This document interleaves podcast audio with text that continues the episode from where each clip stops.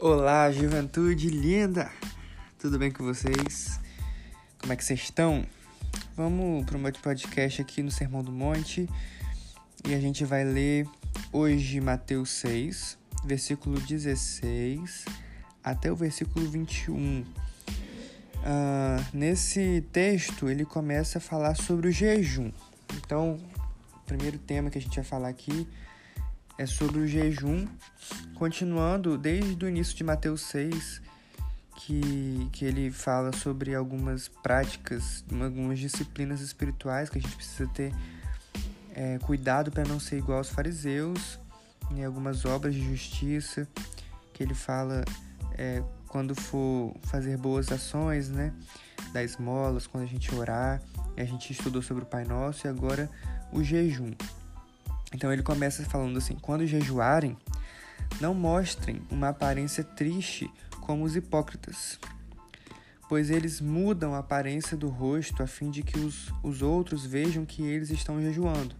Eu lhes digo verdadeiramente que eles já receberam sua plena recompensa. Então ele está falando aqui que tem gente, tinha gente naquela época, e tem gente hoje também que são hipócritas é, e ele estava falando lá naquela época dos fariseus e hoje a gente tem vários, vários religiosos e cristãos, né, que são hipócritas nesse sentido de jejuarem e fazerem questão de mostrar e demonstrar e propagar para todo mundo que está jejuando. Então, eles é, mudam a aparência do rosto, ficam meio abatidos, e naquela época isso era muito mais escrachado. Eles ficavam assim, se tivesse como botar uma maquiagem debaixo do olho para olheira, uma coisa assim, tá passando fome, tá magro. É, falam que eles estão jejuando, então é, eles faziam isso. É, ele tá falando no sentido aqui das pessoas se orgulharem e demonstrarem uma falsa espiritualidade por causa das suas ações, né? É, então ele fala: essas pessoas já receberam sua plena recompensa. O que isso significa? Que a recompensa que elas procuram, elas têm. Serem reconhecidas como muito crente, né? Porque elas, nossa, ele, olha, esse é consagrado mesmo, hein? Olha como é que ele tá de tanto jejuar. Então, Jesus está condenando isso. Iago, então quer dizer que a gente não pode, a gente tem que guardar segredo, as sete chaves, quando a gente for jejuar. Não, não é isso. É, a gente, é a mesma coisa que a gente estava falando em relação a, a, a, dar boas ações, né? A ajudar alguém quando a gente for orar. É, o sentido que Jesus está condenando aqui é o nosso orgulho é a gente se elevar, a gente se é, mostrar que está aparecendo, a gente aparecer e, e, na verdade, quem tem que aparecer é Jesus. É a gente aumentar as nossas. É, é supervalorizar nossas ações como sendo. É, se achando mesmo, né? Então, o que Jesus está condenando é isso. É, então, quando você jejuar, não precisa ficar falando com as pessoas é, não precisa ficar espalhando. Jejua. Faz o sua o seu propósito com Deus de jejuar. É o seu propósito com Deus. Agora, você vai compartilhar se tiver uma real e boa intenção, uma intenção pura. Como, por exemplo, você está dentro de uma família, você mora dentro né, em uma casa com outras pessoas. Então, por exemplo, é, quando eu tô com minha mãe e tal, quando eu morava né, na casa da minha mãe ou quando eu passava um tempo na casa da minha avó, minha mãe e minha avó sempre ficavam preocupados de eu comer, né? Então sempre tava falando pra eu comer e, e você já comeu, você não comeu, não sei o quê, e fazia as coisas para eu comer e tal. E aí eu não podia guardar segredo. Eu, eu entendi depois de um tempo, né, que eu não podia não falar com ela, senão eu ia ficar tendo que mentir. É, não, não vou comer agora, não sei o quê. Não, mas por quê? Por quê? Então tem que falar, ó, oh, eu tô jejuando hoje, então não vou comer. Eu só avisava, assim, né? Pra pessoa não também saber e ficar despreocupada e, e não, não, me oferecer, né? Não me dar nenhuma tentação. Ou então pode ser no sentido de estimular.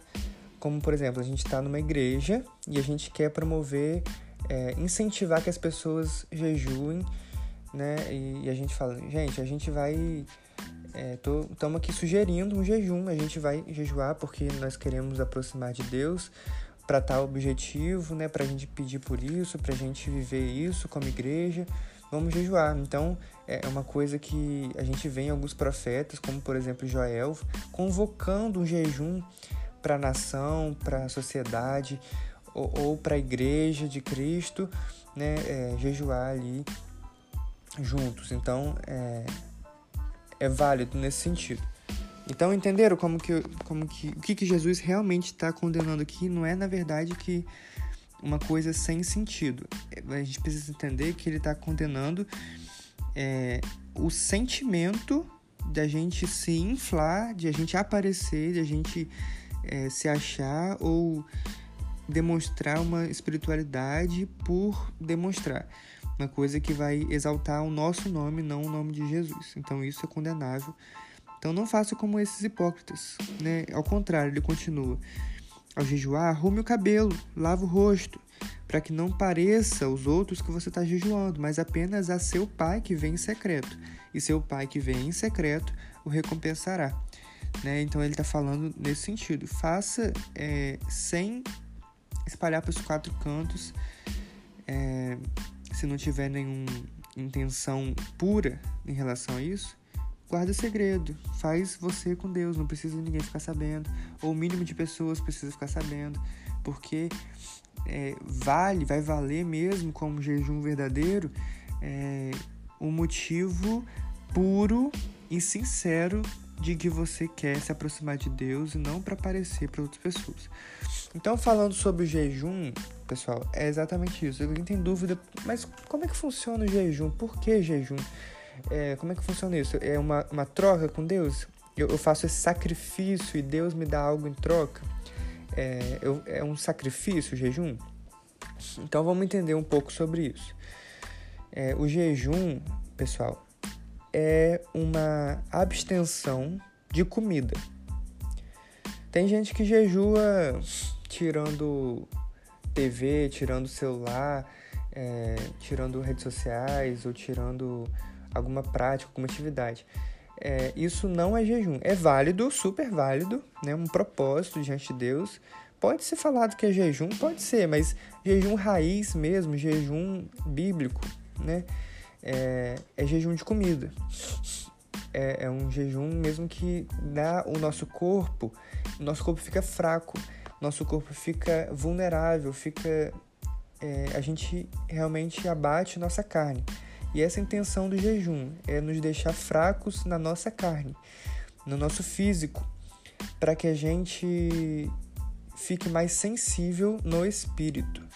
Então, a intenção do jejum é enfraquecer a carne para que o espírito se fortaleça. Esse é o objetivo do jejum. Ok? Então, entenda. Jejum serve para enfraquecer a carne enquanto você fortalece o seu espírito. Então, jejum sem leitura da Bíblia, meditação na Bíblia e, e oração, né? Isso não vale, não vale de nada. A gente precisa, enquanto a gente está jejuando, a gente é, buscar Deus, né? buscar desesperadamente o Senhor, para que o nosso espírito se fortaleça enquanto nossa, fra... nossa carne enfraquece. E aí a gente vai estar tá mais sensível à, à voz de Deus, sensível àquilo que Deus quer fazer conosco. A gente não jejua para a gente conseguir algo. A gente jejua para que a gente esteja sensível à vontade de Deus. Então, mesmo se a resposta de Deus for sim ou não, a gente vai estar muito mais tranquilo e direcionado para a vontade de Deus. Deus vai colocar tanto querer quanto efetuar na nossa vida. A gente vai começar a sentir, a querer aquilo que Ele quer. A gente vai começar a ser direcionado para a vontade dele. Então, se a gente está jejuando com o objetivo, por exemplo, da cura de alguma pessoa que está doente, esse jejum vai nos preparar para a vontade de Deus vai nos deixar é, na mira. Se a, vontade, se a vontade de Deus for que sim, a gente vai entender a vontade de Deus que sim, e vai começar a declarar ali a vontade de Deus. Deus opera cura, em nome de Jesus está curado em nome de Jesus. Mas se a vontade dele for não, a gente vai entender a vontade dele, a gente vai ficar em paz pela vontade dele, a gente vai agradecer, vai louvar o Senhor Deus, vai conseguir ficar tranquilo de acordo com a vontade dele, porque nós estamos ali mais sensíveis, ok? E muita gente pode falar, ah, mas o jejum era uma prática judaica, não é para hoje. É, Jesus, ele jejuou. E se Jesus, Jesus jejuou, a gente deveria também, mas não é só por causa disso. Teve uma vez que chegaram para Jesus e falaram assim: por que, que seus discípulos não, não jejuam? Né, os discípulos de Jesus não estavam jejuando. E aí ele falou assim: ó, enquanto o noivo está na festa, as pessoas comem. Mas quando o noivo for tirado deles, pode ficar tranquilo que eles vão voltar a jejuar. Eles vão, vão precisar jejuar. Tem, ok? Então Jesus estava com eles. Jesus estava ali do lado, literalmente, deles. Então eles não precisavam jejuar naquela hora. Mas a partir do momento que Jesus subiu aos céus, e o Espírito Santo foi derramado, a igreja voltou a jejuar. A igreja começou a jejuar. E é uma prática que, bíblica que Jesus ensina sobre o jejum, que é necessário. É uma, uma disciplina espiritual que a gente deve fazer regularmente. Não só uma vez por ano, mas tem que ser uma prática mesmo. Então é, é, eu estimulo, sugiro você orar pedindo a Deus é, para que te direcione a fazer uma vez por mês, uma vez a cada 15 dias, uma vez por semana. Não sei, aquilo que você vai propor com Deus com o objetivo de você estar mais próximo dele, o objetivo de você estar mais sensível à vontade dele. Ok? E a Bíblia fala que o jejum, o jejum que Deus ensina, eu acho que é Isaías, quase certeza que é o profeta Isaías, ele vai falar: o jejum que Deus quer é, é libertar os cativos, é amparar as viúvas, é cuidar dos órfãos, é socorrer o pobre. Ou seja, não adianta nada a pessoa estar tá jejuando, mas suas, seus atos não são de justiça. É, aquilo que ela faz vai, vai contra a vontade de Deus. Então, o que Deus quer, quando Isaías fala isso, não é assim, ah, então não precisa jejuar de alimento e só faz aquilo que é bom. Não é isso. Você vai jejuar, né? Vai se abster de alimentos por algum. Aí você que vai decidir com Deus, tá? Isso aí é uma, é uma definição sua com Deus, de acordo com aquilo que você sabe que, que você pode fazer. Definir uma quantidade de horas por dia. No dia, ó, vou jejuar hoje. Vou ficar 8 horas sem comer. Vou ficar 12 horas sem comer. 6 horas. Ou eu vou jejuar por um dia inteiro. Eu vou jejuar, é... ah, mas pode tomar água. É... isso você vai estabelecer com Deus. Geralmente, quando eu e Iago jejuo, eu tomo, eu tomo água. Mas tem gente que vai. Ó, teve uma vez que eu fiz o jejum que Daniel fez, né? Só legumes e água. Legumes e frutas e água. Então eu fiz três dias sem comer nada além de legumes, frutas e água. É, e foi é, é, um tipo de jejum, uma experiência, é um, foi algo muito bom para mim. Mas tem gente que faz vários dias só pão e água. Tem gente que faz só líquidos. É, tem gente que fica é, jejum tira só tudo que é gostoso, só, só come aquilo que é, é normal ou nem tão gostoso assim. Enfim, você vai o, a intenção é deixar sua carne fraca, literalmente, é, e, e você colocar esse desejo que você, esse desejo, essa necessidade que você tem de comida para Deus, para o seu espírito, né, como oferta para Ele, que não é um sacrifício de barganha, mas sim uma oferta. Beleza? Então é isso. A gente entendeu o que é e que vale para hoje e qual o objetivo disso. Então ele vai continuar aqui a nos ensinar. Não acumulem para vocês, versículo 19. Não acumulem para vocês tesouros na terra, onde a traça e a ferrugem destroem, e onde os ladrões arrombam e furtam. Mas acumulem para vocês tesouros nos céus, onde a traça e a ferrugem não destroem, e onde os ladrões não arrombam nem furtam. Pois onde estiver o seu tesouro, aí também estará o seu coração. É, Jesus vai continuar ensinando o que ele sempre está ensinando nesse Sermão do Monte. A gente tirar nossa mente da terra e colocar nossa mente no céu a gente se desprender das coisas terrenas, porque existe coisas tão mais extraordinárias e mais importantes a serem vividas, que são as coisas eternas. Então ele fala dos tesouros. Todo mundo vai acumular tesouros. Todo mundo vai ajuntar tesouros. Que, que, é, são, o que, que são os tesouros? É aquilo que a gente investe na nossa vida é aquilo que a gente investe nosso tempo, nossa energia, nossos sentimentos, nossos pensamentos, preocupações. É, ali está o seu tesouro. Aquilo que você dá valor, aquilo que você investe é, recursos e sua vida e você dá valor àquilo, aquilo que você ama. E todo mundo acumula tesouros. Mas onde essa é questão. Onde você vai acumular tesouros? Né? Então ele fala: Não acumulem para vocês tesouros na terra, onde a traça e a ferrugem destrói, onde os ladrões arrombam e furtam. O que, que ele quer dizer? Gente, se vocês acumularem esses tesouros, né, aqui na, nas coisas da terra, vocês têm isso aqui tudo vai passar, né? A palavra de Deus diz que tudo que o nosso olho vê vai passar, menos a sua palavra. Então, tudo que a gente investir aqui na Terra, a gente tem grande risco de acabar, de passar, de a gente perder. Né? Então, eu lembro. Aí, se você parar para sua vida para pensar, você vai lembrar também, mas eu lembro. Comprei um carro, aí bati um carro, perdi 6 mil reais, conserto do carro. Ah, é, comprei o computador. É, isso estou falando aconteceu mesmo, tá, gente? Outra vez, comprei um computador e uma mochila e tal, várias coisas na mochila, quebraram o vidro do carro e pegaram a mochila, o computador e tal, perdi.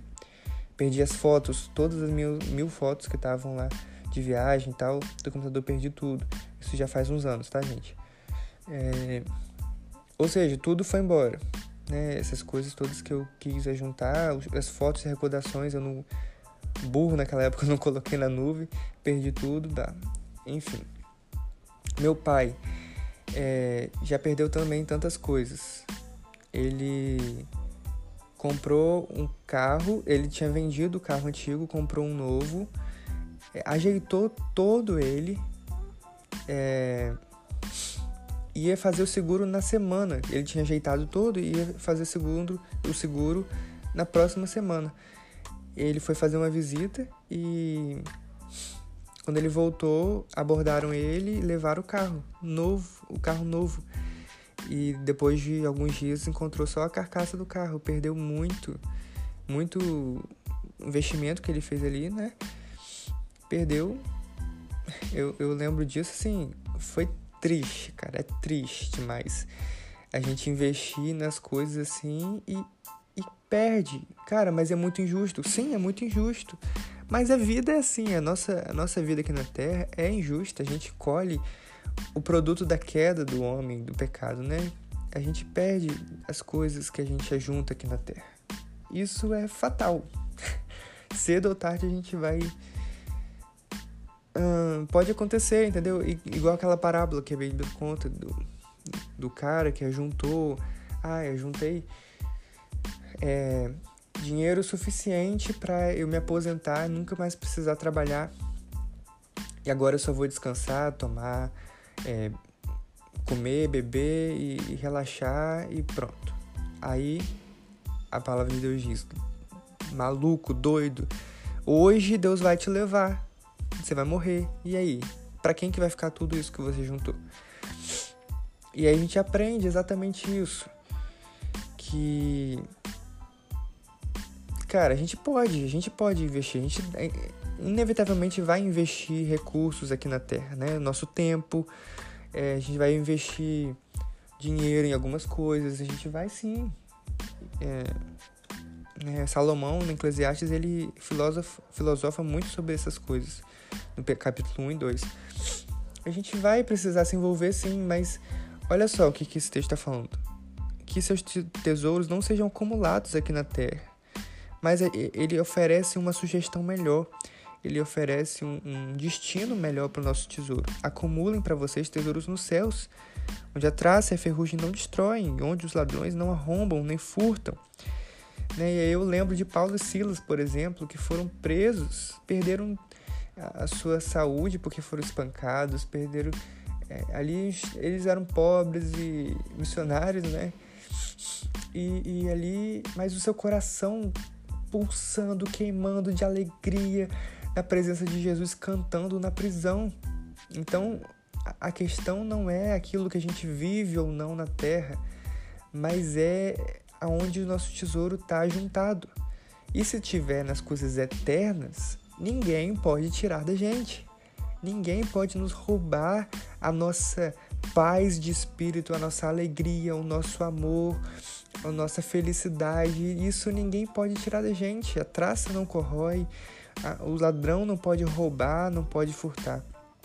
Então ele está sugerindo, gente, ajunte o máximo de energia, o máximo de tempo, o máximo de recurso, seja financeiro, seja de bens, o máximo do seus, da sua preocupação, dos seus pensamentos, sentimentos.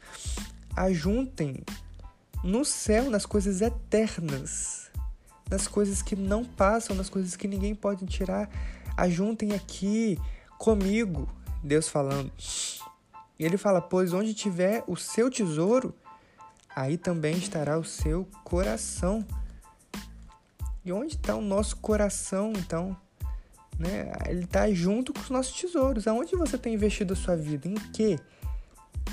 Aonde está o teu tesouro? Esses dias eu vi, foi a Cláudia Leite que postou uma foto, acho que com o filho, com a filha, não sei. A, a filho, filho que ela tem. Aí postou, com a legenda: Onde tiver o seu tesouro, ali também estará o seu coração. Tipo assim, um, um texto fora de contexto, né? Que ela falando assim: Ali tá o meu coração, né? Junto com minha, meus filhos e tal. E ali tá meu tesouro. Mas não é isso que o texto quer dizer, né? O texto quer dizer exatamente isso que a gente está conversando aqui. Que ali onde a gente ajunta o nosso, aquilo que tem mais valor pra gente, ali tá o nosso coração. E e a sugestão de Deus é: não ajuntem nas coisas dessa terra, não ajuntem em pessoas, não ajunte em nada aqui na terra é, que passa. Claro, inevitavelmente a gente vai se envolver, a gente vai, a gente precisa investir é, tudo, todo esse tipo de recurso humano, físico, material aqui na Terra, porque a gente está na Terra. Mas a gente não pode esquecer a nossa essência, quem nós somos. Você é espírito.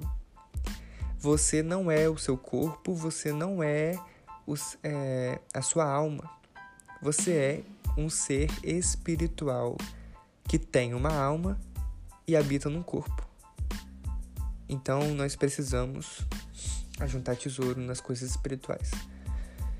E aí, cara, se você juntar é, o máximo que você conseguir nas coisas eternas e espirituais, todo o restante da sua vida aqui na Terra vai ser consequência, vai ser lucro e Deus vai te abençoar. Amém? Então a gente a gente aprende hoje em relação ao jejum, em relação ao nosso tesouro, que tem tudo a ver e que a gente continue a amar Jesus. Amém? Deus te abençoe. Medita nisso, ora por essas coisas que a gente conversou aqui e bota em prática no seu dia a dia, tá bom? Durante essa semana. Deus te abençoe.